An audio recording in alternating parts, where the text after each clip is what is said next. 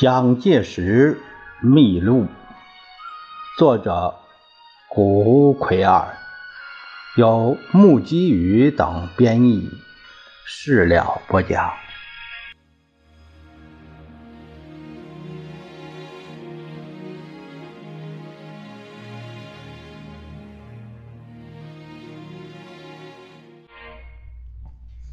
我们这节看第一章的第十一节，说到。决心投身革命运动。到了日本，进的是振武学校。这个学校可以说是清廷为派遣留日军事学生而专门设立的陆军预备学校。蒋介石是第十一期学生，在这里大约受训三年，毕业之后。以见习军官身份分发日本国内各连队团的实习。振武学校是在一九零三年，也就是明治三十六年，由日本方面将坐落于东京牛王区和亭滩，原为日本士官学校的临时校舍。提供满清政府所设立的，除了给予激增的军事留学生以方便之外，也兼有便于当局对留学生的管理约束的目的。这是因为自义和团事件之后，革命运动开始在留学生群中流行起来。这种情况在清廷方面乃至日本政府方面。都深以为然，所以有必要把留学生集中在一起加以管理。促成设立振武学校的原因是发生了所谓孙吴事件，这是发生在一九零二年六月；还有一个就是抗俄义勇队事件，是一九零三年四月。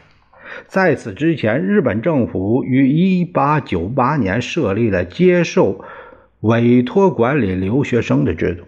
在当时，最为军事留学生向往的是成城学校，就是私立中学。这个学校重视军事训练，已有定评。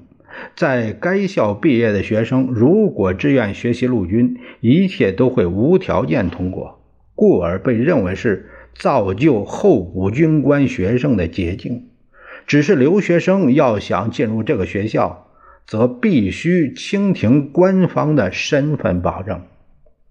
一九零二年七月，清廷驻日本公使蔡军对于希望进入成城学校的私费留学生纽元等九人，以私费留学不能作保的理由拒绝保证。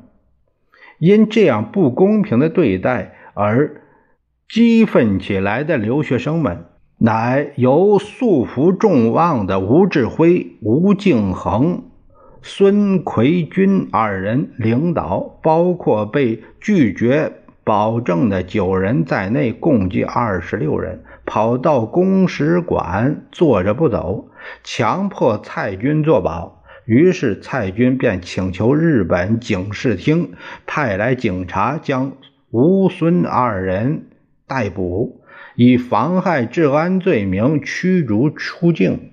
这就是孙吴事件，也叫吴孙事件。据日本方面所保存的资料，振武学校设在东京都新宿区。和田町二十一番地，现在为东京女子医科大学的校舍。当时由福岛安正担任清国陆军学生监理委员长，木村宣明中校担任学生监。曾任武昌武备学堂教习的野村延藏担任社监。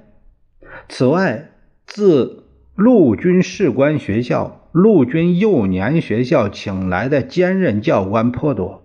至于该校出身的留学生，除了蒋介石、张群之外，还有阎锡山，后来曾任国防部长、行政院长；蒋作斌，第一任驻日大使；孙传芳等人。这个孙传芳啊，是北洋军阀之一，他与蒋介石的国民革命军敌对。日清两国，他是严格控制留学生的。借上述的一些事件的发生，越发对留学生加紧了管束。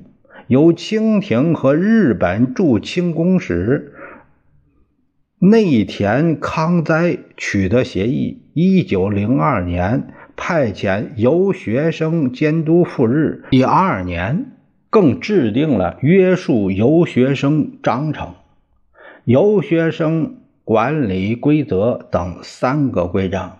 这些规章规定，不准擅自外出网发议论，不准发行有关政治性的印刷品，内容相当严厉。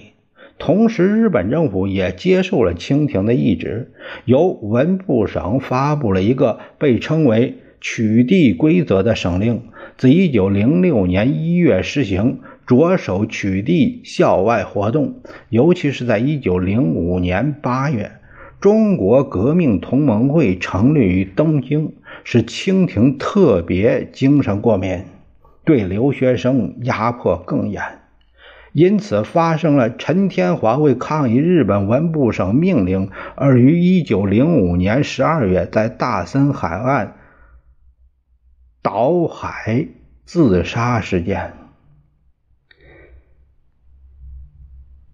蒋介石于一九零八年，就是明治四十一年进入振武学校的时候，正在越发加强取缔工作。然而，在到达日本之后，便立即和陈其美重逢，因他的介绍加入了同盟会，挺身参加了革命活动。并且和张群都加入了在同盟会会员中的军事留学生们所组成的一个秘密团体——丈夫团。这个团体是由后来在辛亥革命中担任护军参谋长、甚为活跃的黄福所组织的。团名取“丈夫”两个字，是从孟子所说的。富贵不能淫，贫贱不能移，威武不能屈，此之谓大丈夫而来。蒋介石还和黄福一同创办过《武学杂志》，这个杂志也是留学军事的革命青年们的重要言论机关。这个黄福啊，他是生于一八八零年。